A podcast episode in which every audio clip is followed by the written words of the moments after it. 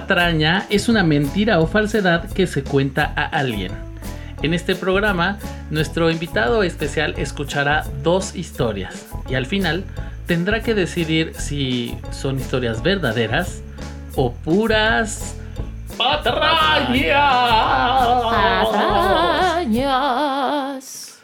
¿Qué tal, queridos radioescuchas? Es como si fueran los 80. Podcast escuchas. Pod- podcast, Podcast- podcast, podcast escuchas. Podcast escuchas. Bueno, bienvenidos. Qué bueno que nos acompañan en este, eh, el episodio número 6 Ujú. de Patrañas. Ahí la llevamos en esta pandemia. Estamos sufriendo un poco el, el estar encerrados, el no poder tener a nuestros invitados aquí en vivo. Pero bueno, la vida sigue. Y es momento de presentar al invitado de este episodio. Es una persona súper especial que, que, que, pues es, es única, yo diría, es única. Quiero presentar a Damián Almohada. Hola, buenas noches. Buenas noches. Damián Oigan, Almohada. gracias por invitar. Buenas noches.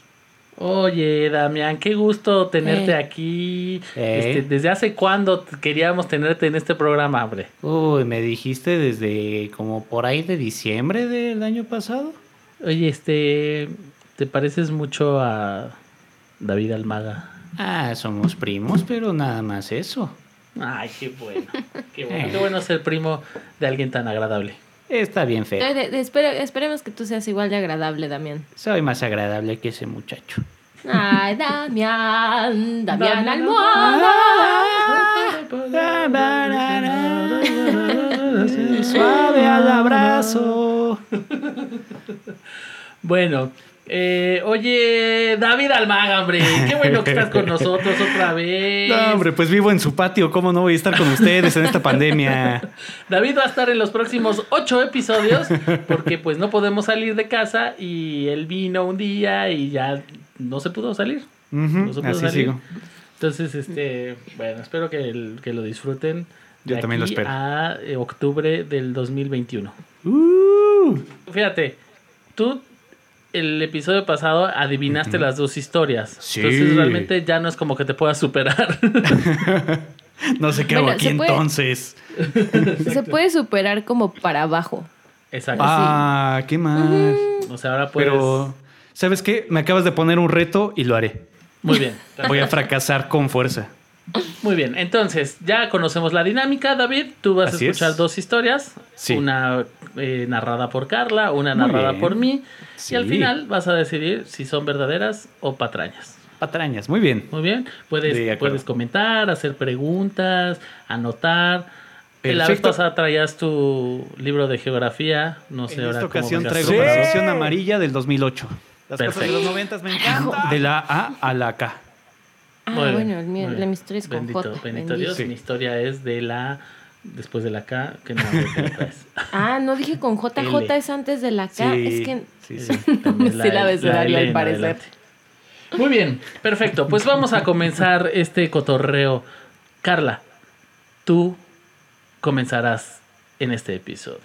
Adelante. Así es, me toca a mí empezar con este cotorreo. Y para este cotorreo yo les traigo una historia que es una historia radioactiva. Ok. Una historia tóxica, como esas historias que nos gustan, ¿no? Tóxicas, Como las parejas. como las parejas. Mi historia se titula El verdadero niño fisión. ¿Ustedes se acuerdan del niño Oh. fisión? Fisio- el Por niño supuesto, fisión. los Ajá. Simpsons. ¿El de los Simpsons? Claro. Era Claro. el, el hombre radioactivo y su acompañante era el niño fisión. Ajá, Por supuesto. Que era Milhouse. Ajá. ¿Y se acuerdan de cómo surgió el niño fisión? Sí, le caía un camión encima de rayos X, creo, o algo así. Era un Boy Scout que le caía un camión de, de material radioactivo encima y se convertía en el niño fisión. Y entonces era el acompañante de- del hombre radioactivo. Bueno, pues yo les voy a contar la historia del verdadero niño fisión. Solo que a este niño fisión no le cayó ningún camión de cosas tóxicas encima. Él creó su propio reactor nuclear a la edad de 17 años ¿Qué? en el patio de la casa de su mamá. Qué peligroso. Sí, niños no hagan eso en casa. Fíjense, David Hahn nació en 1976 en Detroit. Sus papás ambos trabajaban para General Motors, la, mm, La, la General la- la Motors. General Motors La de General Motors. General Motors. Y se divorciaron cuando él era muy pequeño, cuando tenía aproximadamente 7 años. David pasaba la mayor parte del tiempo con su papá y su madrastra y solo los fines de semana veía a su mamá. Cuando tenía 10 años, su abuelo le regaló un libro de química. El libro se llamaba The Golden Book of Chemistry Experiments. Wow. Ujú, es como ujú. cuando aquí en México te regalaban el kit Eh, este Mi Alegría. Mi alegría, de- por de química. supuesto, claro. Ah, ¿tú- ¿Tú tuviste uno, David? Tuve un, más bien mi hermano tuvo uno. Ah, fíjate, Sí, mi sí. hermano también. A lo mejor Ah, tenemos pues el mira, mismo hermano. A lo mejor nuestros papás no nos quieren y sí a nuestros hermanos. Muy bien. The Golden Book, Book of Chemistry Experiments. Y David se obsesionó de inmediato con la química. Montó un pequeño laboratorio en su cuarto, en la casa de su papá.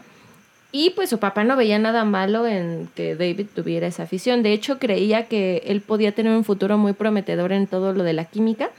Así que no solo lo alentó a que siguiera, sino que le compró cosas que eran materiales legítimos de laboratorio. Ok. Que como un- mechero Bunsen, que su su Petri, probeta. El, el Petri. La caja de Petri. Exacto. El- ¿Qué más? A ver. El tubo de ensayo. tubo de ensayo, Ajá. que sus corchos para tapar los tubos de ensayo. El que la, que la rana disecada. Todo tipo de ranas disecadas le compró. Le compró materiales buenos de laboratorio. Y también le compró libros de química un poquito más avanzados, porque el papá decía, no hombre, mijo, mi, mi hijo ahorita podría estar haciendo cosas malas, pero no, mi hijo está ahorita metiéndose en la química, eso es bueno Ah. que estudie.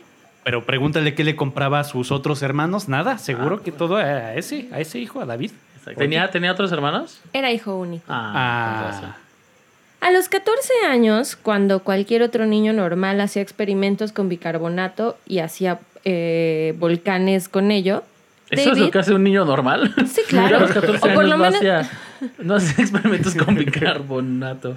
o por lo menos en, en- en- en los lugares gringos, en las escuelas sí, gringas, en la es, escuela, muy, en la escuela. Gran claro, cliché, por supuesto. es muy conocido el experimento de hacer un volcán con bicarbonato y que haga erupción. Sí, lo es. Y no, no es un eufemismo de una etapa puber. O, o sí. Eso ¿O sí? sí? lo hacía yo eh, a los 14.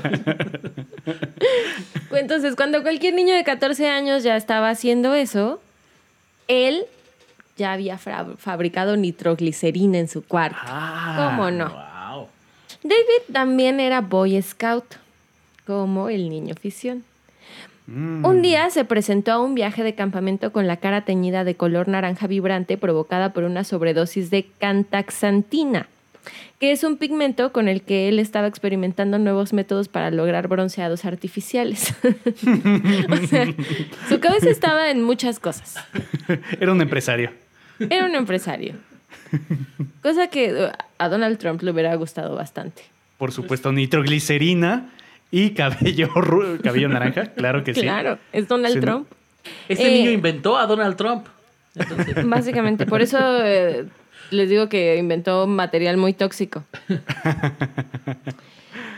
Eh, en ese mismo viaje, David y sus amigos hicieron volar su tienda de campaña, haciendo estallar una pila de magnesio que había llevado para hacer fuegos artificiales.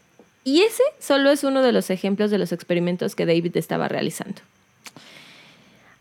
A pesar de que su padre y madrastra se veían frecuentemente alarmados por pequeñas explosiones y derrames químicos menores en el cuarto de su hijo, Eso sigue sonando a eufemismo. Todo eso. o a lo mejor los papás siempre pensaron justo eso, que era como de, oye, ¿ya viste que hay derrames? Y ellos decían, sí, es la adolescencia, es normal.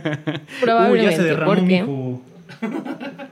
probablemente sí, porque jamás pusieron un alto a los experimentos, solo hicieron que mudara su laboratorio al sótano, Hmm. porque, citándolos, estábamos hartos de que David destruyera su habitación dejando marcas de explosiones en las paredes y derramando químicos en la alfombra. que destruya el sótano. Entonces, Sí, ya mejor. estamos hartos que destruya su cuarto, que destruya el sótano. De acuerdo, Y a de toda la acuerdo. humanidad. Sí. Sí. Maldita sea. Sí. Este era el punto en el que pudieron haberlo detenido o abandonarlo como hizo mi papá. Pero a ti te abandonó por hacer experimentos. No, yo no había hecho nada. Papá, búscame. Pero no, no, amigos, no lo detuvieron. Esto solo llevó a David a un camino mucho más peligroso con sus experimentos, porque si en su habitación no tenía control alguno, en el sótano donde tenía más espacio y ya no molestaba a nadie con sus explosiones, menos. Pero el papá le seguía comprando cosas para los Sí, experimentos. claro. El papá, mira, el papá compraba cosas y se las dejaba ahí.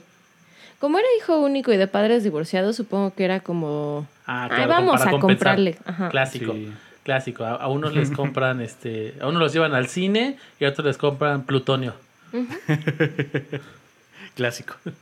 Pero fíjense, su papá sí le compraba cosas, pero él además consiguió una gran variedad de trabajos después de la escuela solo para conseguir dinero para poder seguir comprando más materiales químicos y probarlos en su laboratorio. Un día, David consiguió una considerable cantidad de fósforo rojo, o sea, las cabecitas de los cerillos. Ah, de los cerillos. Yo dije, ¿dónde consigues fósforo rojo? Sí, son las cabezas de los De los cerillos. fósforos. De los fósforos rojos. Las pulverizó, las colocó en un contenedor de vidrio y comenzó a machacarlas con un destornillador. Y sí, explotó. Porque el metal, cuando hace contacto con el fósforo rojo y hace fricción, explota. ¿Y explotó ¿Verdad? qué? ¿Él? Solo explotó el fósforo, pues. Sí, estaba muy sorprendido. Y ahí se acabó esta historia. Explotó y se murió. Es como, era Dinosaurios el que tenía un personaje que era así de, ay, mataron Sí. a Timmy, traigan Sí, sí, otro sí. Timmy. Ah, no me acuerdo.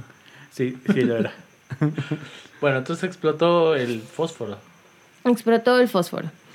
Tuvo que ir al hospital porque hubo vidrios que se incrustaron en sus ojos. Oh. Y las heridas de segundo grado en manos y brazos. Ah. Uno pensaría que ya era suficiente para sus papás, ¿no? Pues no, no, no, no. Después de que salió del hospital, solo reubicaron su laboratorio. Le construyeron un sótano más profundo. No, lo mandaron a casa de su mamá y en casa de su mamá había un cobertizo en la parte de atrás del patio y entonces ahí reubicó su laboratorio. O sea, el papá aplicó la de, ya, yo ya no puedo con él, vete con tu mamá. Y su mamá le dijo, vete al cobertizo y ahí haz tus experimentos locos. El abandono es el cáncer de la sociedad. Contáctame, papá. Estás a tiempo. ¿Qué haces que Entonces, tu papá sí escucha patrañas? ay, qué mala onda, es que sí lo escucha y no me diga te y que, quiero. y que su, su nueva familia le diga, oye, ¿sabes que no es tu hija? Y él diga, patrañas. Ay, pues mira, si me niega con ese nivel de comedia, entonces, qué bien. Muy bien. Bueno, mudan su laboratorio a la casa de su mamá. Y ahí es cuando las cosas comenzaron a ponerse realmente radioactivas. Mm. David pasaba días enteros en el cobertizo haciendo experimentos secretos de los cuales su mamá y el novio de esta ni se enteraban. Y probablemente ni, se- ni les importaba, ¿eh? Porque pues, si era química, era educativo. Claro. Mm. Un día Michael, el novio de su mamá, le preguntó qué hacía ahí adentro y David respondió, citando, ¿sabes? Un día vamos a acabarnos el combustible. Y ahí vamos. Ante Pero- tal Y el, respuesta, papá, y el señor no, no le dijo así, eh, sí, pero ¿qué estás haciendo? O sea, no O me sea, sí, pero, la eh. pregunta. no. Oye, perdón, ¿cuántos años tenía David en ese momento? En ese También quería momento, preguntar eso. apro- aproximadamente unos 15, 16. Ah, está bien ujú. Ante tal respuesta, el novio de la mamá solo se encogió de brazos y dijo, vaya, eres raro. Encogerse de brazos. De hombros. ¿Cómo te encoges de brazos? O sea, sí es como Pues que se hicieron chiquitos, ¿no? Su hijo era químico, entonces seguro que tenía una forma de hacer que se encogieran los brazos. Como nitrógeno Ah, líquido. muy loco ese. David. O sea, ya hacía experimentos de encogimiento. Mamá, encogí tu, tu Encogí tu mis brazo. brazos. Mamá, Querida, encogí el antebrazo. Querida, encogí tu articulación. Ay, chistes noventeros. Eh, bueno, se encogió de, de, de, de hombritos y le dijo eres raro y se fue. Mientras tanto, el papá de David pensó que era buena idea que su hijo encaminara su, su pasión hacia algo de provecho. Y lo hizo ingresar a los Eagle Scouts. Pensé que era el grupo de los Eagles tocando la guitarra en Hotel California. No, a los Eagle Scouts. Los Eagle Scouts necesitan ganar 21 insignias en una gran variedad de disciplinas. Algunas son obligatorias, pero unas cuantas se dejan a la elección del Boy Scout. Así que mientras unos se ganan su insignia en negocios o carpintería, David decidió ganar su insignia en energía atómica. Pero tenían una insignia, o sea, los Boy Scouts tenían una insignia de energía atómica. No, ni siquiera existía. David dijo, ah, pues yo me voy a ganar la insignia en Pero no energía hubo un atómica. señor que le dijera, oye David, es que esa no existe. Al contrario. Le dijeron, hey David, qué gran ímpetu tienes. Ah. Vete a ganar tu insignia. Niños viviendo con adultos estúpidos. Así es, así es. Porque en este mundo donde la autoridad paterna al parecer no existe, no prendió ningún foco rojo, ni siquiera porque David era el único scout en toda la historia de la tropa en ir detrás de esa insignia, que ya dijimos, no existía. Y sobre todo el único en la tropa con un antecedente de provocar explosiones y de ya haberse lastimado gravemente con una de ellas. Porque Estados Unidos. God bless America. Maga. Para encaminar su búsqueda hacia su insignia, David se armó un panfleto informativo donde pretendía dar a conocer que la energía nuclear era buena, vital y debía estudiarse más. También explicaba conceptos básicos de energía nuclear como la fisión y el panfleto traía consigo la ilustración de un modelo de juguete que David había armado, que era inofensivo pero era un reactor nuclear. Armó un reactor nuclear. ¿Cómo armas un reactor nuclear? Buena No sé ni siquiera qué es un reactor nuclear. Pues realmente los microondas sí tienen algo de, de radioactividad, si no me equivoco. Entonces técnicamente tenemos un generador ¿Un de radioactividad en casa? todos en casa. Así que Nosotros no, porque no tenemos un horno de microondas. Ay, Pero tuvimos, tuvimos un reactor nuclear en casa. Muy bien. Ya, ya iba a instalar un- una cooperación de todos los escuchas para comprarles un Para- microondas pues, de también segunda mano. Puede ser, puede ser. Sí, vamos a abrir un Patreon para que puedan depositar un dinero y poder comprar un microondas. Pero además hay muchos materiales radioactivos en muchas cosas normales de una casa. Pero esta, este pequeño reactorcito de juguete, David lo armó con ganchos de ropa, una lata de jugo, popotes, cerillos y una liga de hule. Siento que ahorita como ya diste los ingredientes, varias personas van a empezar a armar el suyo. Seguro. Existe una publicación, creo que desde los noventas, que se llama The Anarchy Cookbook, el libro de cocina de la anarquía. Y ahí te enseñan desde cómo hacer lockpicking, así como truquear cerraduras hasta armar bombas Sí, o cosas o- caseras. O bombas molotov y Ajá. esas cosas. Entonces, De hecho, es de mira. estos libros que justamente están marcados en las bibliotecas gringas. Entonces la FBI tiene todo un registro de gente que ha sacado ese libro. Sí, porque justo. son posibles terroristas o de estos asesinatos en, masivos en escuelas. Entonces es como que están marcados esos libros. Pero después de este dato tan, tan negro, puedes continuar, Carla. Dig- diremos que es MacGyver, el muchacho. Ay, cómo Así me es. gusta. Era, era como un, como un MacGyver.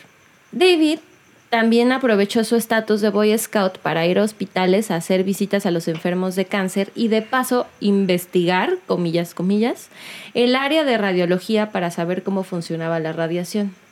O sea, él iba a visitar a los enfermos de cáncer y, de, y a Pero escondidas entraba se las radiaciones con ellos. Se metía, no, se metía al área de radiación y hacía preguntas, como cómo funciona esto. ¿Y los doctores?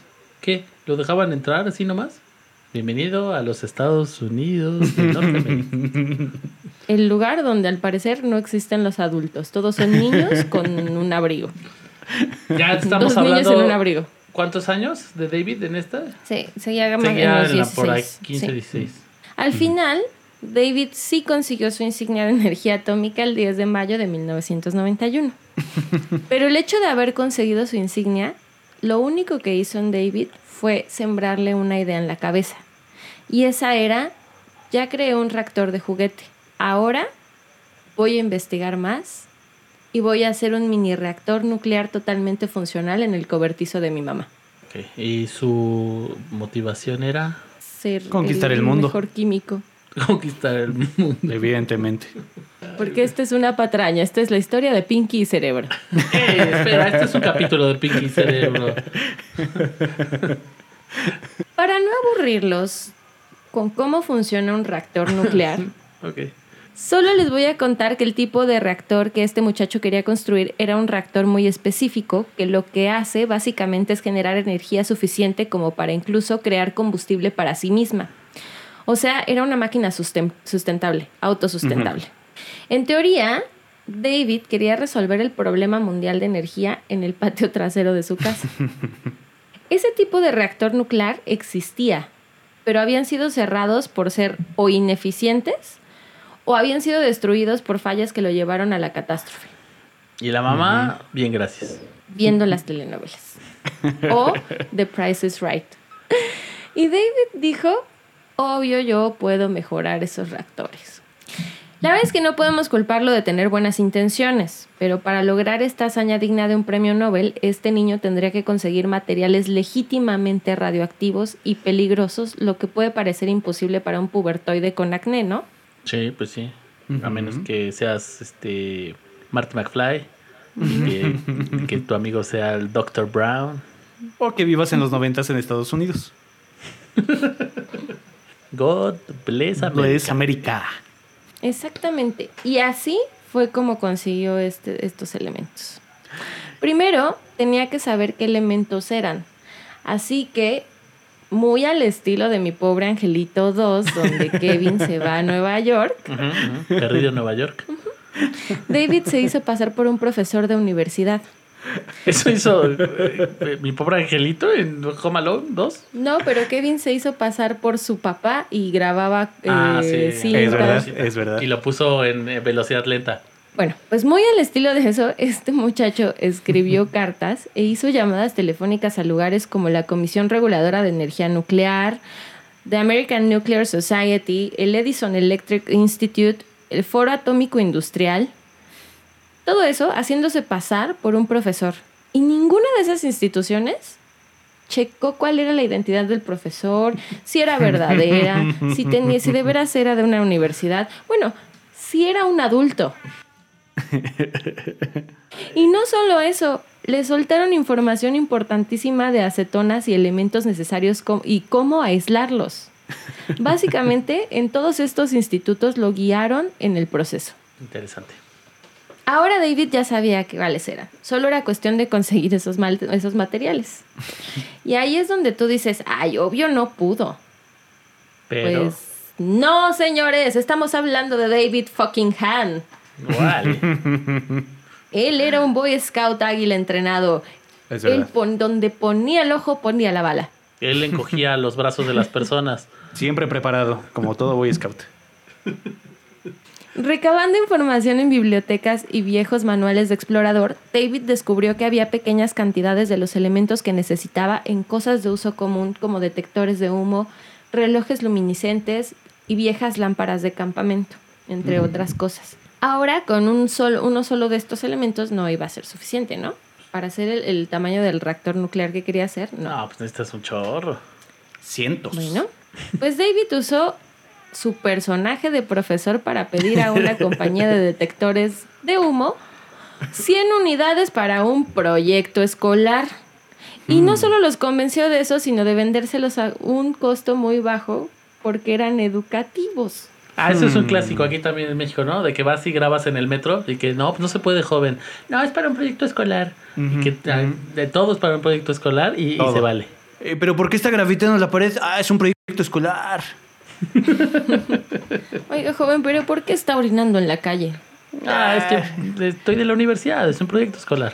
Sistema endocrino. Pero fíjate, el, el grabar en el metro no es ni el 5% de lo peligroso que puede ser Es verdad. que le vendan. ¿Quién sabe? ¿Ha sido a. Tacubaya en hora pico?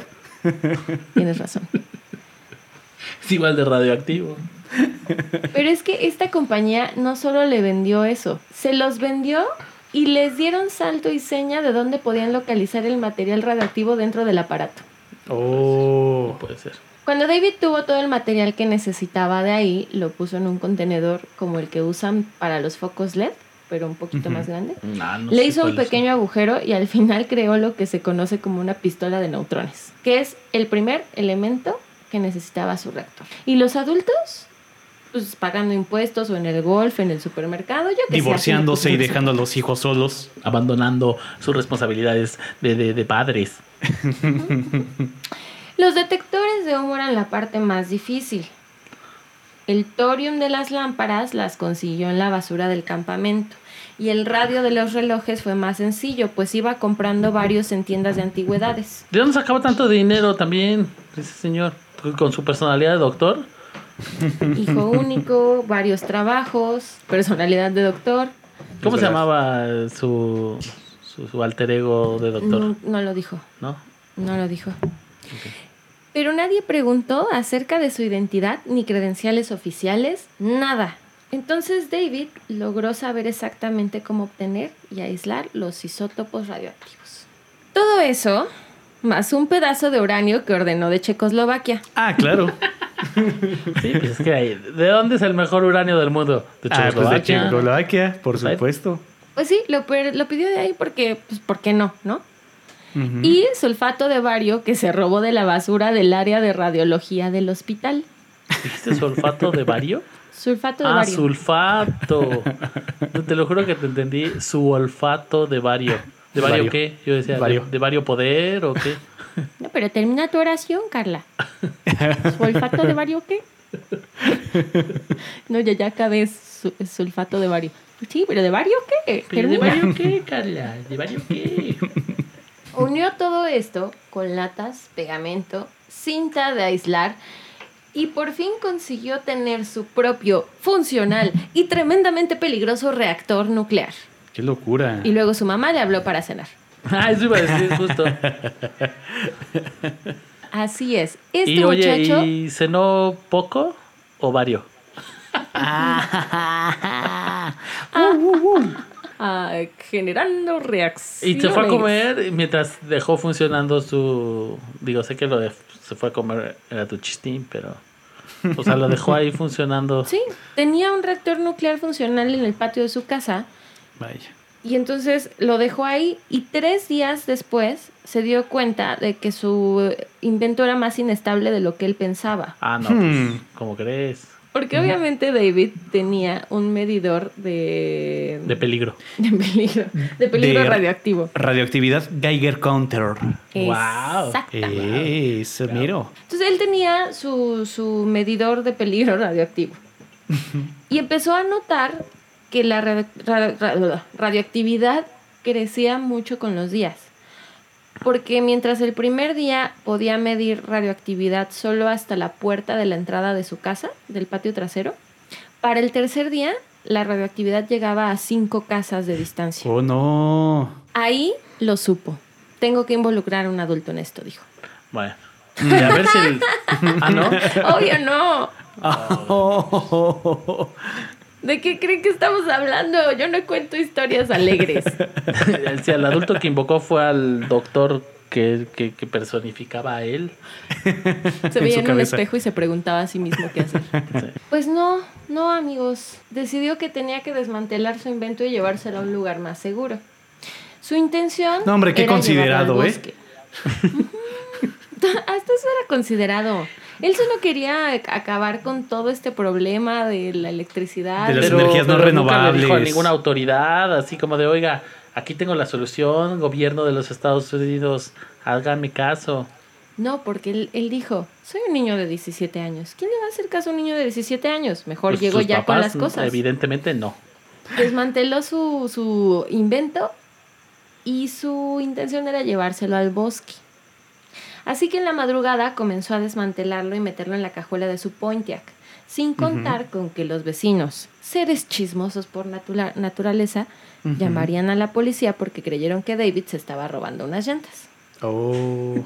Cuando la policía llegó, David muy calmado, les explicó que no estaba haciendo nada malo, solo estaba desmantelando y subiendo a su auto reactor nuclear casero que había construido. Y los policías dijeron, ah, bueno, porque Estados Unidos. Cuando la policía quiso registrar el auto, David los puso en alerta diciéndoles, ah, oigan, no los recomiendo porque es radioactivo. A lo cual la policía reaccionó llamando al escuadrón antibombas porque creían que David era un terrorista. Sí, Y aparte de principios de los noventas, que fue también una etapa fuerte en, en- como en todo ello, sí. El escuadrón no encontró una bomba, pero cuando midieron los niveles de radiación descubrieron que eran 100 veces mayor a lo que debería ser el background de radiación normal. Uf. Oye, pero para entonces ya todo el vecindario estaba radioactivo, ¿no? Así es. Y esto, lo que les digo del background de radiación, es algo normal. Se supone que todos, toda la vida, todo el tiempo, tenemos un nivel de radiación normal. Sí. Justo por estas cosas que decía David, el microondas es una es un pequeño O sea, sí es cierto que los que si me pongo enfrente del microondas me está dando radiación. Sí. Pero Ligera tendrás que estar cantidad. expuesto muchísimo tiempo y de forma muy directa para que haya afectaciones. Y no solo eso, hay eh, radiación en muchos otros lugares. De hecho, incluso la televisión emite radiación. Maldita sea. Tan buena Pero que es. el que mediana cara 100 veces mayor a lo que debería de ser. Esto activó el protocolo de seguridad radiológica federal. Cuando David vio la respuesta de las autoridades, dijo, ¡Ah, esto es un adulto! Ah, sí me habían platicado. ¿Y dónde estaban los papás? Dormidos. ¿A esa hora? Dormidos. Sí. Pues tenían que dormir. Tenían que Ignorar dormir a los para hijos seguir ignorando. Exacto. dormidos por años, por años. Descuidando a su hijo. Dormidos de su Ignorar a- responsabilidad paternal. Así es, así es. Pero es que es bien cansado ignorar. Sí, es cierto. Es bien cansado. Sí Papá, yo te oye. entiendo. Si estás escuchando esto.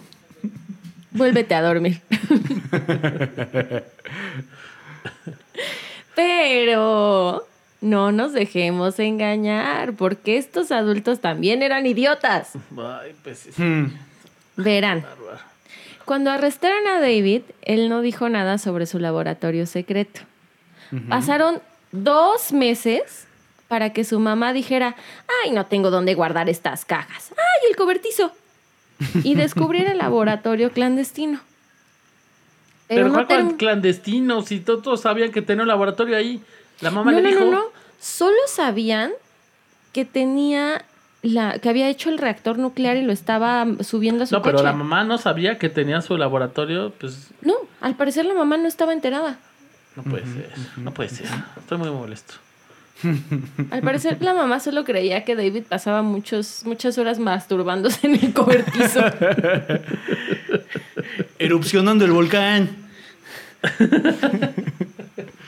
y cuando le dijeron que era un sitio radioactivo, dijo, ay, no, pues sí, sí pasa muchas horas ahí. Ajá.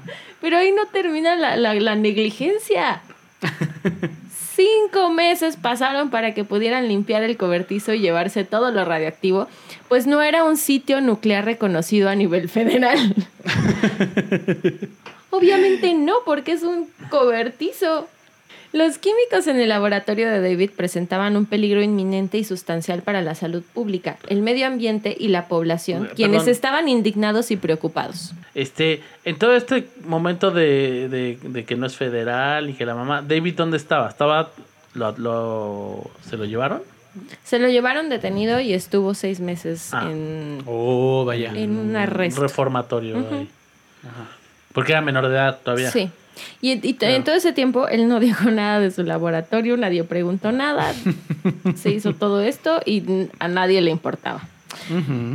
Las personas estaban obviamente indignados y preocupados, pero tuvieron que esperar a que todo el papeleo estuviera completado. Cuando por fin llegaron a limpiar el lugar, descubrieron que uno era mucho más peligroso de lo que habían pensado, pues muchas de las sustancias estaban a la intemperie y cualquier elemento externo hubiera podido llevárselas contaminando grandes zonas. Y dos, que la mamá de David ya había iniciado su propia limpieza y había tirado químicos y envases al vertedero regular de basura de la casa Oh, No vaya. y hasta en el triturador de basura de la cocina. Qué Entonces mal. ya ahorita todo Detroit está infectado. Cuando calcularon el daño de la zona que había cubierto el, la contaminación radioactiva, vieron que sí era por lo menos un cuarto de Detroit. Mínimo. Uf.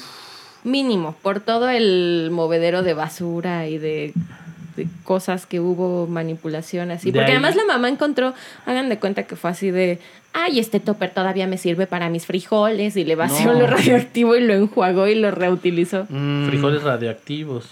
A lo mejor a raíz de todo esto se fue la, la debacle de la industria automotriz en Detroit. Pues es que ya todos estaban radioactivos, ya no tenían dinero. Oye, an- ando bien radioactivo, ¿me prestas un varo? Estar bien radioactivo es como cuando estás bien erizo. Sí. Ay, ando bien radioactivo. Ando bien Detroit. O ando bien radioactivo por Detroit. Sí, puede ser, puede ser. Pues por fin desmantelaron el cobertizo y lo enterraron en un desierto en South Lake, que es un lugar específico donde entierran desechos tóxicos y ahí enterraron el pobre cobertizo de David, su laboratorio Mm. secreto. Vaya. David salió de la cárcel. Su mamá le dijo, "Mm, muy mal hecho David, le dio dos palmaditas en la mano. Y después de mucho tiempo, de muchos problemas, David murió en el 2017 de una sobredosis por drogas que él mismo elaboró. Ay, no. Oh. Yo pensé que ibas a decir que había muerto como de un cáncer por radiación o algo así. No, Pues no- siendo no químico tiene sentido. ¿Cuántos Pero- años tenía cuando murió? En el 2017 ya, ya había pasado de sus 30, como 34. Sí. Ay, qué joven. Sí, sí. Bien triste. Pero, papás que me escuchan allá en casita, esos son los efectos del abandono.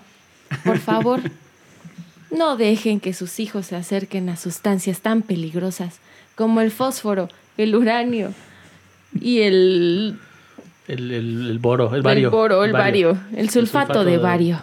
Este podcast está patrocinado por el DIF. Esta es la historia de David, el niño fisión, que fue ignorado por sus papás. También esta historia se puede haber llamado el pueblo donde no había ningún adulto. Wow. Eh, David, ¿tienes algo que decir? Mm, no, sigo impactado. Antes de que David diga. no por la historia, sino que porque tenga- tuvo dos padres técnicamente y, y de los dos no se hizo uno. Técnicamente tenía cuatro porque tenía madrastra y padrastro. ¿Qué? O sea- puede ser. Eso habla del aislamiento que tienen los genios. Bueno, ¿Ya viste, pues, papá? Tuviste suerte de que yo no construyera un reactor nuclear. Yo solo hago comedia. Que puede ser igual de tóxica.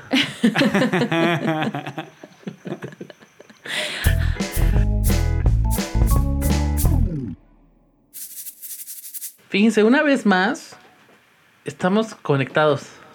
O sea, mi historia tiene, tiene cosas similares. ¿Abandono paternal? Pues más o menos, ¿eh? Más o menos.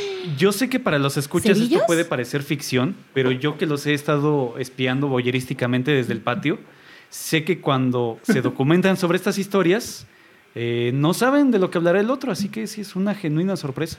Sí, ¿no? De hecho, empezó Carla a platicar su historia y, y yo pensaba, wow, cuánta conexión. Pues muy bien, les voy a contar mi, mi historia. Oxidadas y apretadas esposas, cubetazos de agua helada, incómodo uniforme naranja, gritos en la cara, maltratos, empujones, desagradable comida y una pequeña celda de 2 por 3 metros. Ah, Todo esto sucede en el horrible mundo de las prisiones. Solo que en esta prisión los reos son niños. Pero, ¿por qué están en la cárcel estos pequeños? Y más importante aún, ¿por qué están ahí si ninguno de ellos cometió un crimen? el país sin adultos. Esta, esta es la historia De de un dulce crimen y castigo. Oh. ¡Wow! Así es. Así es, fíjense. ¿eh? Esta historia sucede en la ciudad de Chester, en Carolina del Sur. En. Estados Unidos. Claro. God bless Ah, America. Chester no es una ciudad, es un personaje. Sí. Pero también tiene su ciudad. Como Virginia, que es por Virginia Woolf. Como Kentucky. Como Kentucky, que es por el pollo. Fried Chicken. Muy bien, entonces todo esto sucede en la ciudad de Chester, que es una ciudad en Carolina del Sur, en Estados Unidos, el país donde los sueños se hacen realidad. Y aparentemente el sueño de un grupo de policías de esta ciudad era crear una cárcel para niños y ese sueño se cumplió. Gente. Imagínense este escenario. Son las cinco y media de la mañana. Apenas comienza a salir el sol. Unas cuantas camionetas de la policía local llegan a un estacionamiento al aire libre donde un grupo de niños espera ser detenidos por los oficiales. Estos niños pasarán dos meses en la cárcel aunque no hayan hecho nada malo. Los policías catean a los niños, les gritan en la cara, como en el ejército, ¿no? Así de, de que se te ponen así enfrente de la cara y te empiezan a gritar escupiéndote. Y si hay algún niño que no obedece las instrucciones de estos policías, pues el policía puede realizar cierto contacto físico como empujón o jalón, ¿no? O sea, ya se ponen violentos también. De- Ya- espera, de- espera. Sí. De, ¿de qué edades estamos hablando? Ahorita voy a llegar a ese punto, muy importante. Bueno, después de lo que ha pasado en últimas semanas, oye, ¿cómo va a sorprender una historia así, verdad?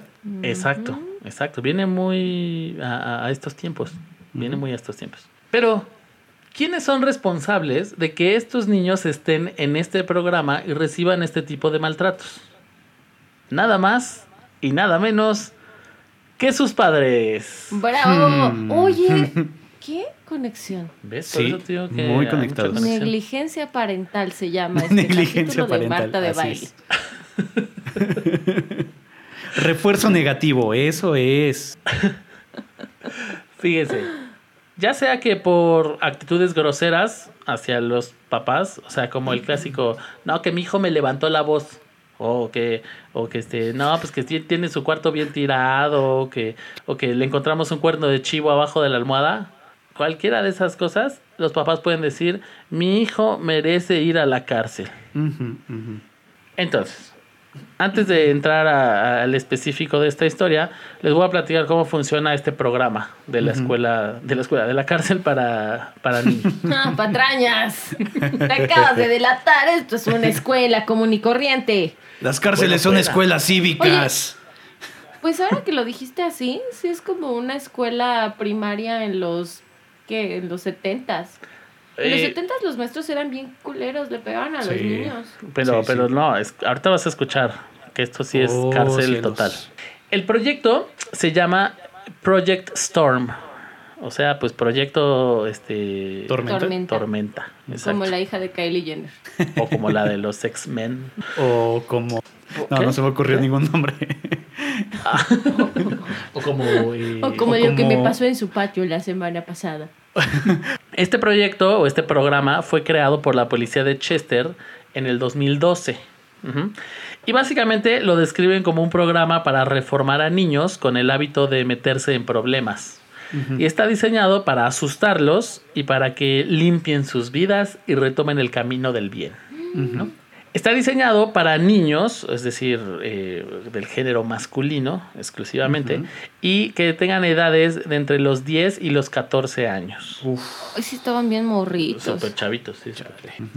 Los papás pagan un total de 250 dólares, eh, que son unos 5.600 pesos, más o menos, para que sean tratados, para que sus hijos sean tratados como criminales y delincuentes reales. O sea, perdón que te interrumpa, es como llevar a las últimas consecuencias el clásico que nos hacían, o bueno, o por lo menos a mí sí, el si no te portas bien te va a llevar el policía. ¿Verdad que sí, señor policía? ¿Verdad Totalmente. que sí se la va a llevar? Pues esto es real. Aquí el señor policía sí se los lleva y los tratan horrible. Y los papás obviamente ven esto como la última llamada de atención para que sus hijos cambien y se vuelvan mejores personas, ¿no? Es, es una medida educativa que los empujará física y mentalmente a sus límites. Una vez arrestados estos niños, que son de unos 30 a 45 niños, los que entran dentro de los programas cada, cada año, son subidos a los camiones que los transportarán a su nueva casa, una prisión. Les dan ahí su... Bueno, primero los bañan a cubetazos, ¿no? Les quitan su ropita, que cubetazos de agua fría, y luego ya les dan su uniforme, clásico uniforme color naranja.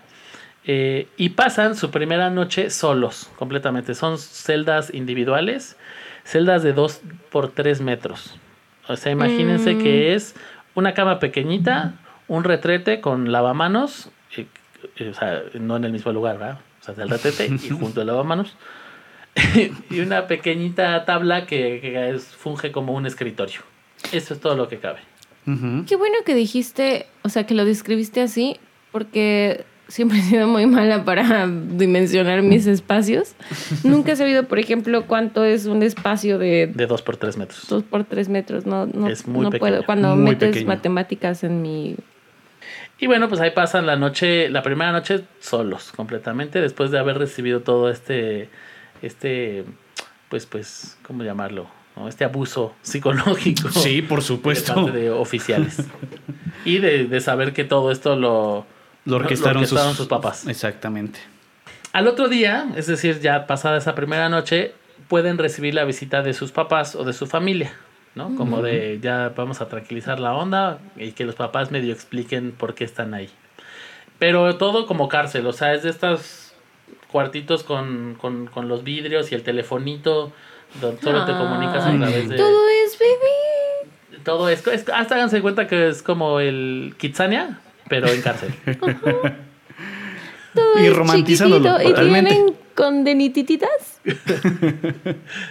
Y en el tercer día se pone buena la, la cosa porque llegan a la prisión otros reclusos que son criminales de verdad. Ay, no. Para que no solo vivan la experiencia de estar en una cárcel, sino en una cárcel con verdaderos criminales. ¿Pero son criminales reales o son actores? No, no, real, real, real, real. Todo, todo es real.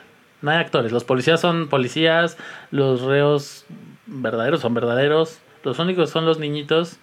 Que eso, puede haber uno, de verdad, puede haber uno que nada más está ahí porque un día se portó mal y le contestó mal a la abuela. Hay otros que sí, que sí pon, porque justo lo que pasa es que Chester es una, es una ciudad Mm. que, que tiene muchos problemas justo de narcotráfico y de pandillas. O sea, es muy común en Chester escuchar noticias de que se murió un niño de 14 años en una riña de pandillas, Oh, vaya. ¿no? Entonces, por eso, como es tan grave el, problem- el problema, la policía decidió crear este Mm, programa Medidas proporcionales. para, sí, para ver Estaría bueno que para que vivieran toda la experiencia de las cárceles, les pudieran hacer pandillititas dentro y luego hicieran extorsioncititas por teléfono. Espera, se, ta- espera, se tatuaran espera, con plumas. No te, adel- Nah, No te adelantes. Nah, nah, nah, nah, nah, nah, no te adelantes. Ah, y solo para que sepan, Miles Bennett es uno de los policías a cargo de esta cárcel. Comenta que es difícil tratar mal a los niños, pero creemos que es la forma en que pueden entender que tienen que enderezar su vida, que es Mm. ahora o nunca. Oh. ¿A ti te dijeron eso alguna vez, David? Nunca. Nunca. Y mírame, viviendo en su patio. Y mira, Siendo una, una rémora. Eres una rémora de la sociedad. En el 2015, vamos ahora sí a hablar en específico de un caso. Catrell Wright, un niño de tan solo 11 años de edad, ingresó al penal de Project Storm por un crimen conocido como asesinato de calificaciones a sangre fría. Es decir, Oh. el pequeño Catrell no era precisamente el mejor de la escuela. eh, de hecho, estaba a nada de, de repetir el quinto año. Y pues estaba reprobando varias materias. Ah. Nada más eso. Solo ese era su problema. un momento. Nom- ¿Renombraban los crímenes de esa manera? No, eso fue lo que yo inventé. Ah, yo les iba a poner 10 en comedia, pero el 10 en comedia lo tienes tú, Daniel. No, esa es una figura literaria que se me ocurrió. ¿Cómo desperdiciaron ese material? Sí. Daba para muchísimo. Estaba ahí. Estaba ahí. No, porque si metían comedia, el chiste de esto era hacerlo súper realista. Aquí no había lugar para la comedia. Bueno, aunque metieran comedia, les gritaban en la cara reos reales. Tampoco era como que los iban a sacar tanto de ficción. Imagina que, que te griten un chiste en la cara. Es, es muy violento. Pero yo no sabría si reírme. Sí, la verdad. Es verdad eso. Voy a hacer eso. ahora. ¿Qué le dijo un cable a otro cable, David?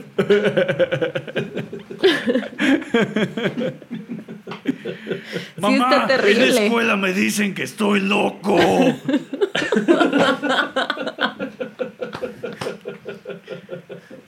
La prisión de la comedia. Ay, sí está, sí, es- sí está intimidante, aunque sea un chiste. Ay, podría ser. Hay que mandarles un, un mail a estos muchachos. Bueno, entonces el pobre Catrell Wright, de tan solo 11 años de edad, eh, ese era su único problema, que estaba reprobando el quinto año. ¿no? Catrell vivía con su mamá, que se llama Shanice, y con tres hermanos.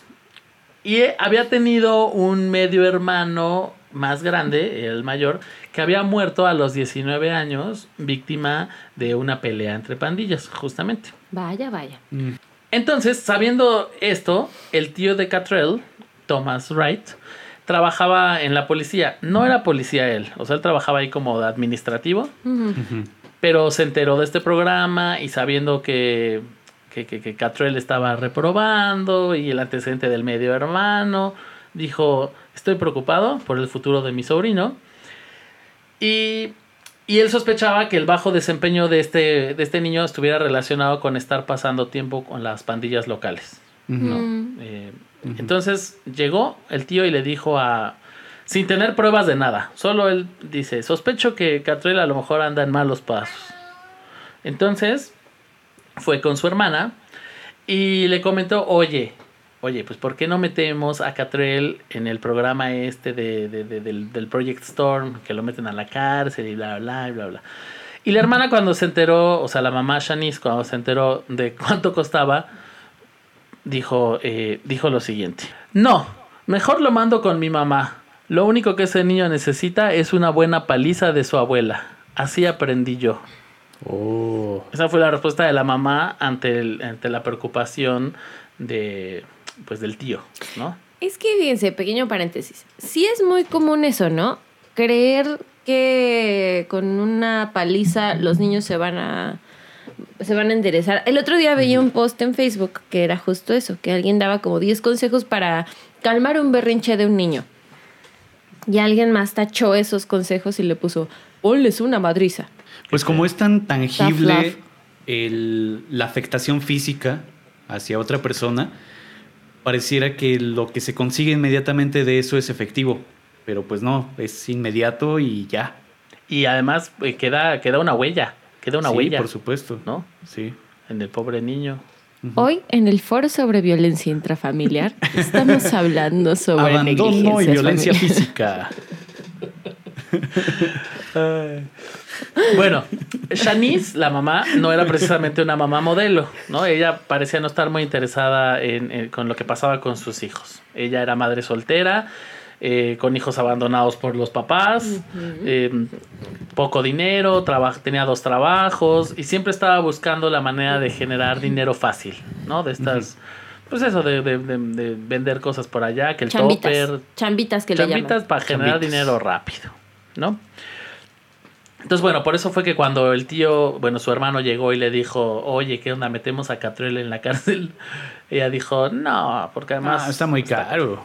¿Con qué ojos, dijo? Sí. ¿Con qué ojos? Pero Thomas, el hermano, se ofreció a pagar el programa. Y entonces Shanice dijo, ah, pues va, que lo metan a la cárcel. O sea, no lo detenía el, el, el amor de madre. o- No, no, no, no. De hecho, ya Ah, no, pues, no. pagó Ah, es el- gratis, va a cámara. Sí, sí, sí, sí. El muchacho, pues no tomó bien esta noticia, ¿no? Evidentemente. Eh, y lo que era más extraño es que, como comentaba hace un momento, realmente solo había reprobado algunas materias escolares. Él realmente era un niño que parecía bas- ser bastante tranquilo, noble, nada problemático.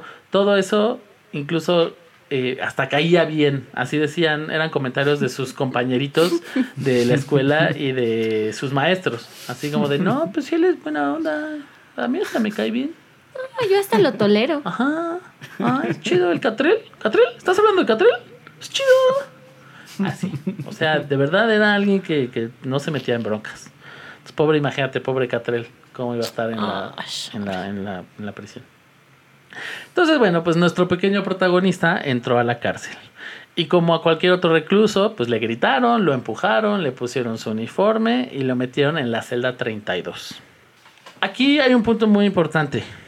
Los niños podían tener un poco de dinero dentro de la cárcel. No sé si sepan que en algunas cárceles funciona que pueden tener dinero y hay como una especie de tiendita dentro Sí. del reclusorio donde ellos pueden comprar cosas como jabón, este cepillo de dientes, eh, cosas sobre todo para higiene, papel de baño, ¿no? Sí, sí, en Santa Marta sí, Sí. me permitían. En, en Topo Chico también. Se vendían hasta bueno. micheladas y demás y es muy muy fuerte de ver algo así. Los papás les podían dar semanalmente un pedacito de. Un pedacito. Es un poco de dinero. eh, para que los niños, pues eso, eh, compraran sus cositas en la tienda esta. En su cooperativa de la cárcel. En la cooperativa de la cárcel. Exacto. Y bueno, obviamente la cantidad de dinero dependía pues de los papás, ¿no? Había Claro. papás que a lo mejor pues, les daban más dinero y otros que nada más les daban unos centavos. Ahí sí, pues cada papá, ¿no? No, pues el papá de Catrel, la mamá de Catrel no le iba a dar nada. O sea, duras le alcanzó para meterlo a la cárcel. Entonces, los papás podían ir semanalmente. O sea, había los domingos era el día de visita. Todo esto empezaba un sábado, el domingo se vistaban y hacía durante los dos meses. Cada domingo había visita de papás, ¿no? Entonces, cuando Shanice va a visitar a Catrell al día siguiente de su aprehensión, pues él, francamente, está muy mal, el pobre niño. Lloró toda la noche. Le empezó a decir a su mamá así de mamá, ¿por qué estoy aquí? Yo no hice nada mal, te prometo que voy a estudiar y voy a pasar el quinto grado. Y pues Shanice, francamente, eh, pues no le estaba interesando mucho la conversación. Hasta que escuchó una frase de Catrell que dijo: James me regaló un dulce y eso fue lo único que me hizo sentir mejor. Y en ese momento los ojos de Shanice brillaron. ¿Por qué? Se preguntarán. Porque en ese momento la madre de Catrell vio una oportunidad de oro. Y la idea era muy sencilla. La mamá iba a infiltrar al penal todos los dulces posibles, dándoselo- dando, dándoselos a su hijo y lo convertiría en dulce menudista. Así es. Tráfico de dulces dentro de la cárcel. Un dulce dealer. Exactamente, era un dulce dealer. Sí había dealercito. Fíjense. es como seguro todos tuvieron un compañerito en la escuela que hacía eso. El compañerito que vendía dulces en la escuela. Ah, pensé que un Yo era compañero ese dealer. compañerito. Yo era ese compañerito que vendía ¿Verdad? Sí, claro. Por eso tengo diabetes desde los 22. No, porque uno no prueba su propio su, Ah, su claro, propia su propio Su material. propia ¿cómo es? droga. pues sí, todos tuvimos un compañerito que vendía que, que, que su paleta de pollo, ¿no? Por que la. Yo vendía mazapanes, mazapanes. mazapán, que el tinlarín, Sí, ¿no? sí, sí. Eh, bueno, pues eso, así era, solo que en la cárcel y pues con dulce gabacho, ¿no? Pero, pero eso. Ujú. Entonces lo que pasaba, fíjense cómo funcionaba todo. Tras una semana, o sea, pasó otra semana en donde Catrell sufrió, pues, gacho, ¿no? Porque además pasó no solo el sufrimiento, pues, de los policías que los molestaban y el aislamiento y estar solo y demás, sino que como él era, pues, noble y era de, de personalidad, pues, pues, tranquilona, pues empezaban a hacerle bullying los demás niños reclusos, ¿no? Se empezaban a aprovechar de él. Eh, y los mismos guardias también se aprovechaban de su debilidad y entonces le gritaban más y le decían eres un débil, no tienes carácter para afrontar la vida. El pobre Catrell estaba sufriendo mal. Llega el siguiente domingo y entonces su mamá llega con un osito de peluche. Y le dice, mira, mi hijito, para que pases las noches más tranquilo. Les dejaban eso, darles regalitos. Cada, cada visita les podían dar regalitos, obviamente que no, que no, este, pues afectaran su vida dentro del Que penal. no hubiera agujetas, que no hubiera agujetas, ni rastrillos. ni rastrillo, ni cepillo de dientes. Ni cosas con Este- radiación, ¿verdad? ni, ni cosas radioactivas. Con un muñeco de peluche. Catrell se emocionó, pero después la mamá le dijo, adentro hay dulces. Los vas a vender y el siguiente domingo te voy a traer más y tú me vas a ir dando el dinero de lo que ganes en la semana. Eh, ¿Qué haces? No lo abraces. Vas a derretir los chocolates.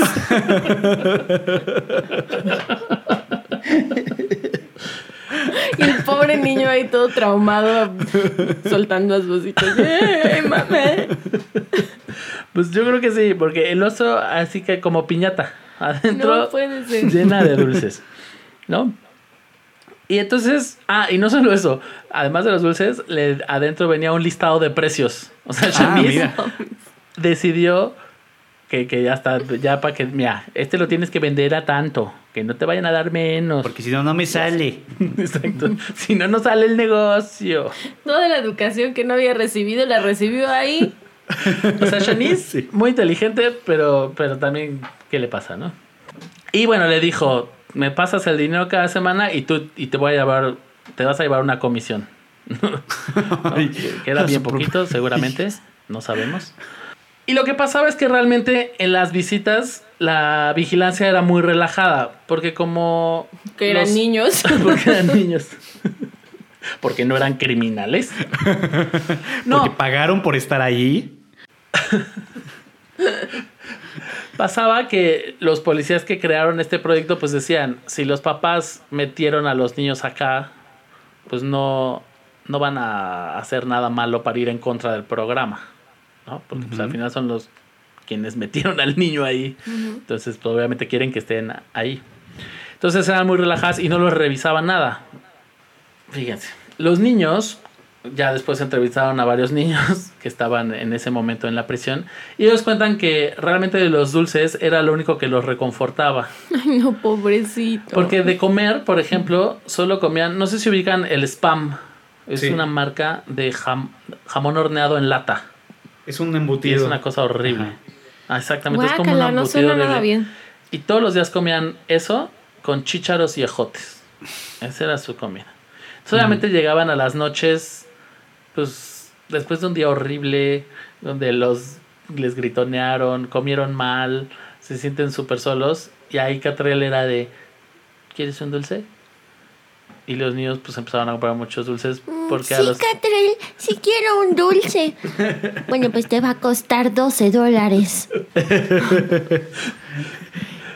Les voy a hacer un bonito listado de, de los dulces que, que vendía... Ay, a ver si. que vendía Catrell. Fíjense. Skittles, Milky Way, el Jaffy Taffy, galletas Oreo, Twizzlers, Nerds, Kisses, Milk Dots, paletas de estas como lollipops, gomitas, M&M's, salvavidas, Jolly Ranchers y Twix. Hmm. Ah, sí vendía, sí vendía mejores dulces que yo. Tenía, tenía, tenía buena calidad. Si yo vendía mazapanes, de repente cuando me ponía espléndida quises, pero así llevaba como 10 quises Solo nomás. del 14 de febrero. Sí. Y paletas de pollito y cerveza. Entonces lo que empezó a pasar es que los niños pues ya no gastaban su dinero en la tiendita oficial de la cárcel, sino que se guardaban su dinerito para pues, pues, para comprar dulces y ya nada más eh, ponle que entre tres se compraban papel de baño y se daban pedacitos para tener ahí en su celda, pero pues lo demás se lo iban a gastar en, en dulcecitos con Catrell. Freelanceo. Así se llamaba su tienda. Nadie sospechó nada. Nadie. Puso un letrero en su tienda. Cooperativa Catrell. En sus primeras eh, dos semanas, o sea, en cada una, vendió 30 dólares aproximadamente. O sea, como unos 600 pesos. Nada mal. ¿Cu- ¿Cuánto sacabas tú, Carla? Hijo, pues mira. No, sí, apenas, apenas se recuperaba la inversión. O sea, han de haber sido como unos 120 pesos de, de aquel entonces, que no era tanto. Daniel, ¿de qué No, pues, década estamos hablando aquí? Esto fue, él entró en el 2000, ¿qué, te, qué dije? ¿14? Deja, estoy bajando aquí mi guion. Y inconsistencias en su historia. No, 2015. Catrell Muy entró a la cárcel en el 2015. Muy bien, muy bien. Nada mal, considerando que pues quienes, comp- quienes compraban eran niños.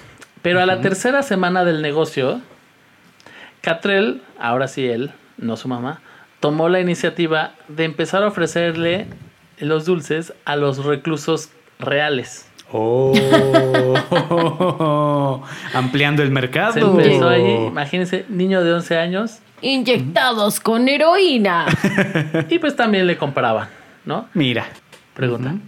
Tengo una pregunta. Levanté mi mano para los que no están viendo porque soy muy educada.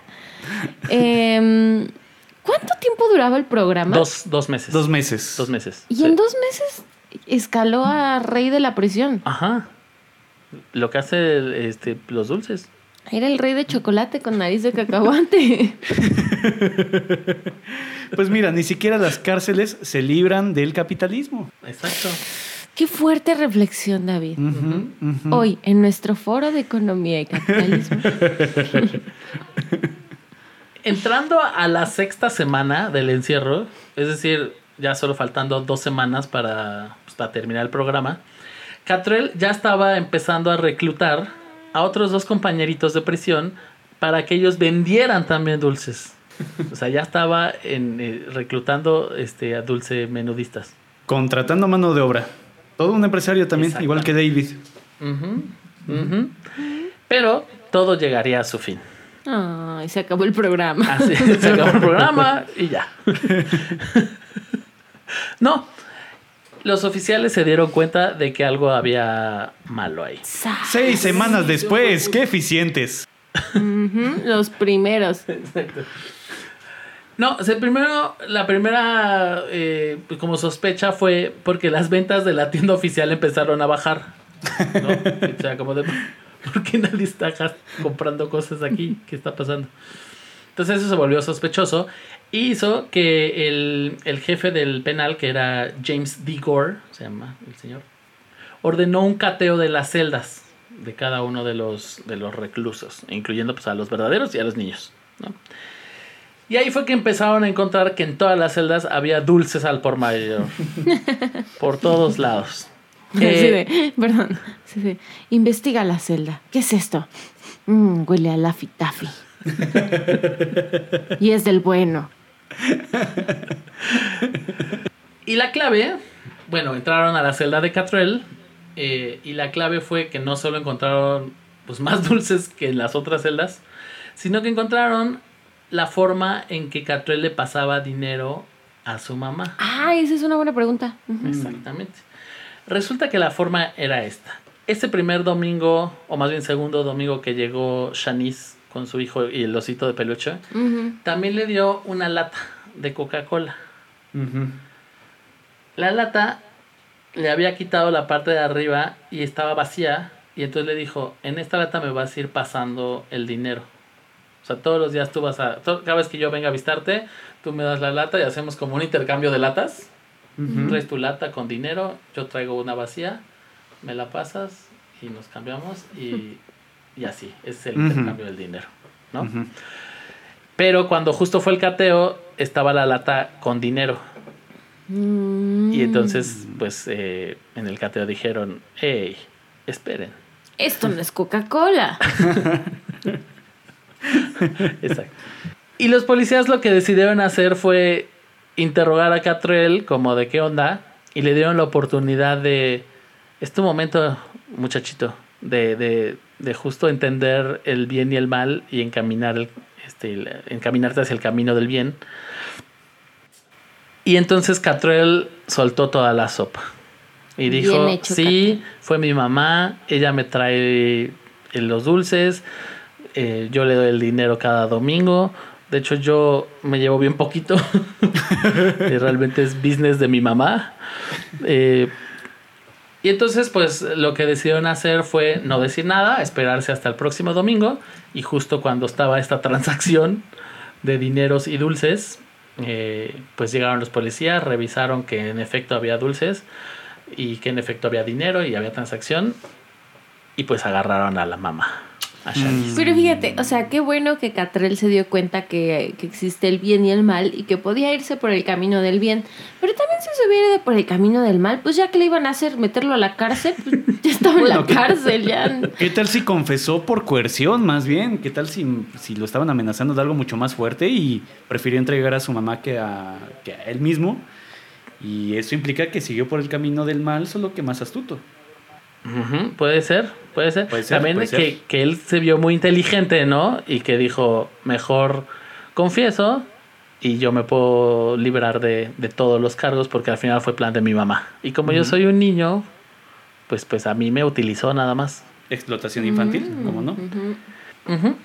De hecho, la mamá pues fue multada, fue a juicio, ¿no? Fue a la corte. Y pues como era un delito menor, o, ¿no? Fue multada solamente con el... Tenía que pagar el triple de las ganancias que hubiera tenido eh, durante este negocio de, de- de tráfico de dulces en la Mm. cárcel para niños. Y la pusieron a trabajar en diferentes tipos de trabajos sociales en la comunidad por seis meses. Y Catrell pudo salir, ya no cumplió, digamos, su condena. de- le faltaban dos semanas de condena, ya no la cumplió. Y no solo no cumplió esa, no cumplió ninguna otra condena. O sea, no se le culpó por nada. Y de hecho fue elogiado por el juez. Él estuvo presente en el juicio de su mamá y fue elogiado por el juez por sus ventas y su ingenio para sacar adelante el negocio y convertir una experiencia negativa en algo positivo. Así lo dijo este señor juez. Pues mira, fue una buena decisión, ya que le iban a hacer. Pues sí. Y, y- y era una buena manera de convertir esto en algo positivo para que después tuviera frutos no podridos.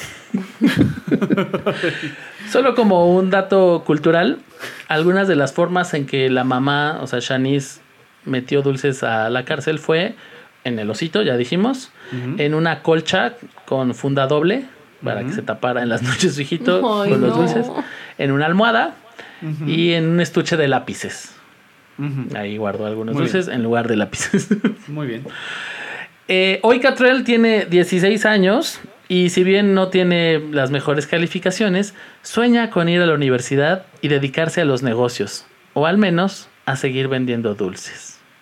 Hmm. Esa Ay, Catre. Es la historia Dulce Crimen y Castigo. Fíjate que qué bueno que no, que no terminó en una cosa mala. Yo creí que iba a terminar así de no, pues el niño no aprendió nada, salió, murió. Sigue estudiando, pues es que están 16 años, todavía no sabemos qué pueda pasar con él. O sea, ya, ya por lo menos no murió a los 14 como, como, como cualquier otro pandillero de su localidad. Y Catrell es uno de nuestros vagos de aquí de la esquina. A mí esta medida que tomó el juez me parece como... Sí, señor narco, qué bueno que ahora tuvo buena ortografía en su narcomanta. Toma este diccionario Oiga, bueno que- en compensación. Qué bueno que su corte de cabeza fue muy preciso. Sí. Usted puede ser cirujano. Eh, sí, pues es pero una vez más volvemos a United States of America. Maga. Los adultos son idiotas en los Estados Oh, Unidos. say, can you see? Porque lo que dice o, o decía mucho el juez es que el niño pues estaba haciendo lo que la mamá le pedía, estaba en una situación súper este pues Cohesionada. Pues sí, de estar en una cárcel donde lo tratan súper mal y él sacó lo mejor de esa cosa negativa, que fue ser un buen vendedor de dulces. Y por eso merecía el reconocimiento de los Estados Unidos de América. Horrible. Carla dice que no terminó mal esta historia, pero yo digo que, pues como todos, termina con esto, el, el estar anclados al capitalismo totalmente. La cárcel dentro de la cárcel. Qué cosas tan, tan Ay, qué feas. feo, ¿verdad? Qué Sí. deprimente. Abandonos de padres y capitalismo. Ay, pues qué bueno que nos acompañaron en este capítulo. Y que siguen hasta estos Para que minutos Pasen un aislamiento más feliz. donde intentamos hacerlos reír, pero en realidad revolvemos toda la mugre que traen en su interior. Todo lo asentado.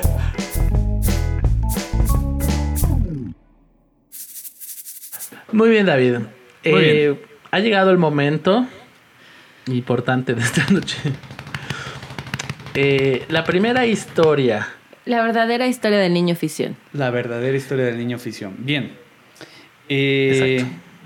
Me gustó mucho cómo contaste la historia, Carla. Me gustó mucho cómo hiciste énfasis en, eh, en que es scout. Porque eso pues da un background de habilidades, ¿verdad? Eh, debo decir que en este aislamiento he estado viendo muchos videos de YouTube, desde cosas muy bobas y compilaciones de caídas y de perritos, hasta ver de nuevo televisión por cable, cosa que ya tenía tiempo sin hacer. Debo decir, Carla, que todo lo que mencionaste en tu historia me parece un gran collage entre el laboratorio de Dexter, porque él tenía el cabello rojizo, y un capítulo de El joven Sheldon, donde hace exactamente esto que mencionas de comprar detectores de humo sin, sin que hubiese una pretensión mayor, ¿no? Entonces, mi dictaminación para esto, entendiendo que debo de caer más bajo de lo que fue el capítulo pasado, yo diría, usualmente, que esto es una verdadera patraña con toques de otras historias. Como digo que debo de caer más bajo, voy a decir que es una total verdad. Ok, ok. Ok, o sea, entonces, ¿crees que es una patraña? Pero vas a decir que es verdad. Para, Exactamente. para caer más bajo. Exactamente. Muy Sí. bien. Eh, mi opinión es, siento que, que hubo algo raro con los años. Siempre ves algo raro con los sueños conmigo. Ah, claro. ¿Qué haces que descubres perdón, que no? Daniel, cierto. Ajá. Chernobyl fue en el ¿Verdad que sí? 86. Me parece demasiado sospechoso de que no hubiese en la historia un filtro mucho más riguroso cuando se habla de radiación después de lo que sucedió en Chernobyl. Y sobre todo, porque era Detroit, o sea, si fuera el pueblito de, del del, el- del chicken, chicken Town de, Chicken Little. de Wi- Wisconsin, pues a lo mejor, pero Detroit. Eh, yo creo que tu historia es una patraña. Ok. Y ahí, y, Y ahí terminó. Ahí termina. y ahí terminó. Pues amigos míos, déjenme decirles que la historia de Da- David Hahn, el verdadero niño ficción, es real. ¿Qué? Todos No y cada uno de los datos proporcionados en esta historia son verdaderos. Wow, todos. Todos, absolutamente todos. Qué y me imagino. Que justo el capítulo de Young Sheldon, porque no he visto la serie, Ajá. debe de estar basado en esto. Seguramente. Porque es real. Sí. Una de las cosas que son más sorprendentes de esta historia es que, de verdad, nadie nunca le puso un límite. Nadie nunca cuestionó nada. Madres. Nada. Qué A horrible. los 17 años este niño construyó un reactor nuclear en el patio de su casa. Durísimo. ¿Qué? Ahora sí. Ahora no sé qué, qué pasa contigo, David, porque al final dijiste que era verdad. No, David ganó.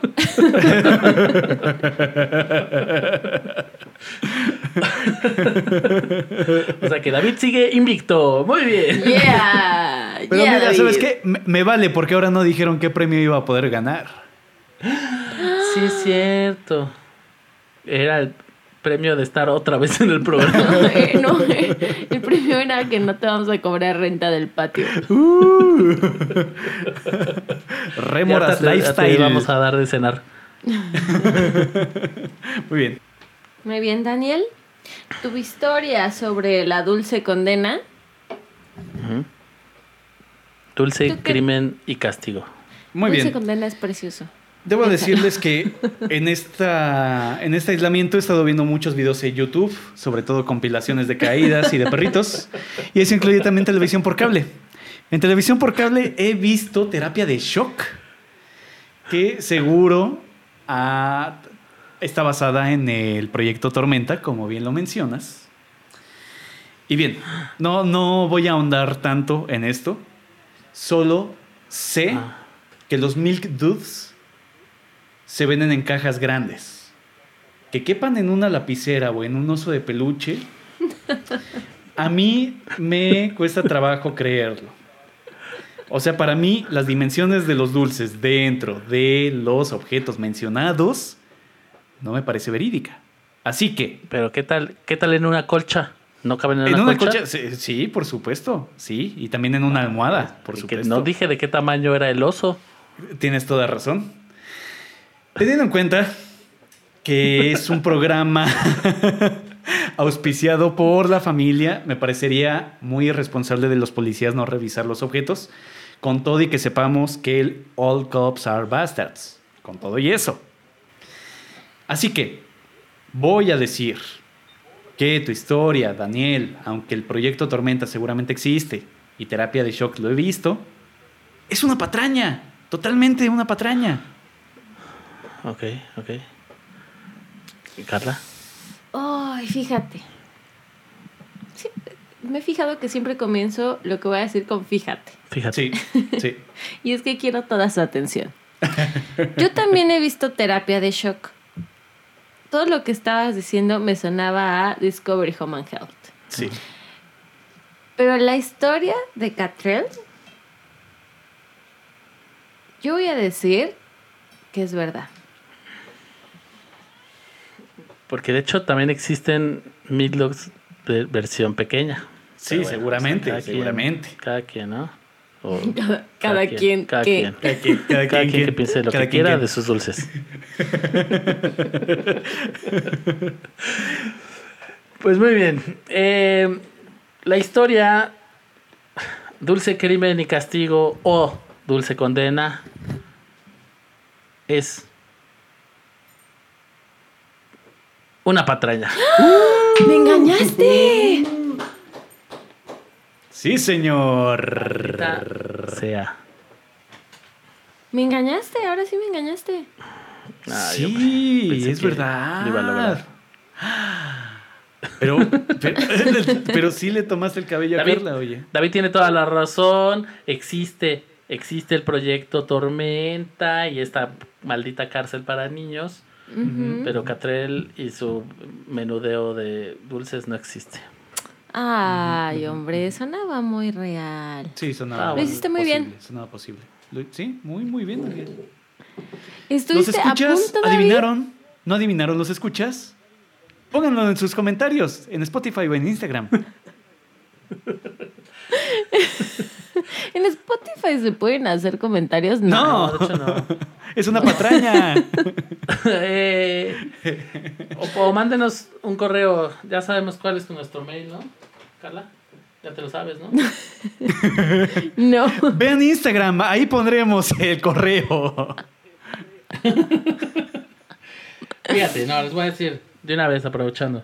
Eh, está bueno eso que dice David, que la gente puede escribirnos y decirnos a cuál ha adivinado, cuál no, cuál, cuál, cuál- con cuál se engañaron, con cuál dijeron, ay, ese Daniel no sabe mentir porque es un alma pura. Eh, Entonces, nuestro mail es patranias, patranias, acuérdense que es con N, no con ñ, porque pues no nos dejan. Patranias punto el podcast arroba gmail.com. Ahí nos pueden escribir y, y, pues pedirnos, si quieren que David regrese otras ocho programas más, pues ahí nos dicen. Espero que Bueno, preparen pues, su este- glándula de la patraña para la próxima sesión. Mi glándula de la patraña la voy a afinar. Sí. Este programa ya se va a llamar David Almaga presenta Patrañas. Oye David, muchas gracias por haber Oigan, estado con nosotros. Muchas gracias a ustedes. Siempre disfruto estar aquí con ustedes. Y bueno, todavía el público igual no tendrá por qué saberlo, pero fuera de grabar este podcast, así nos la pasamos cuando nos vemos y nos la pasamos riendo y está muy bueno eso. Y eso se disfruta muchísimo. Espero que puedan compartir los que escuchan esto también con sus amistades en tiempos así. Ay, qué bonito mensaje, David. Eres muy, muy bonito. Muy Mm. bonito mensaje. Mejor que el del juez de la historia de Gatel. Gatel, Gatel, Gatel. Gatel, de Gatel. Gatel. Bueno. Eh, pues muchas gracias por haber Gracias. escuchado eh, nuestro episodio número 6 de Patrañas. Los esperamos la próxima semana con más historias inventadas y no inventadas. O medio inventadas. O un cuarto de inventada y lo demás no. Bye, amistades. Bye. Bye, patrañas. Capítulo número 6 de Patrañas. Así es, eh, donde tuvimos de invitado especial nuevamente a David Almaga. O bueno, a Damián Almohada. Oye, no, sí, muchas gracias a David Almaga por habernos acompañado una vez más. La verdad es que seguimos todavía con estas medidas de sana distancia, seguimos eh, guardados en casita y pues grabar es un poco complicado, pero David Almaga, que es un sol, nos acompañó nuevamente. Así es. Y pues una vez más, medio triunfó. Yo diría que medio triunfó. Pero, pero lo hace muy bien, lo hace muy bien. Siento que ya nos tomó la medida. Esta vez fue medio triunfo, debo de admitirlo. Em, pero bueno, hoy sí dijimos el mail. Esta vez sí está correcto el mail. Lo vamos a repetir una vez más por acá, por si de pronto quieren escribirnos para decirnos qué opinan del podcast, si les gusta, si no, sugerencias, quejas, sus patrañas, lo que quieran. patrañas.elpodcast.gmail.com Ahí, y como también lo que, lo que sugirió David, ¿no? De que nos platiquen si, si le han atinado, si los hemos engañado, si ya conocen todas nuestras historias, incluso las que nosotros inventamos. Eh, todo lo que quieran, ahí nos pueden escribir. Ya saben, patrañas, todos los viernes nos escuchamos la próxima semana. Bye. Adiós.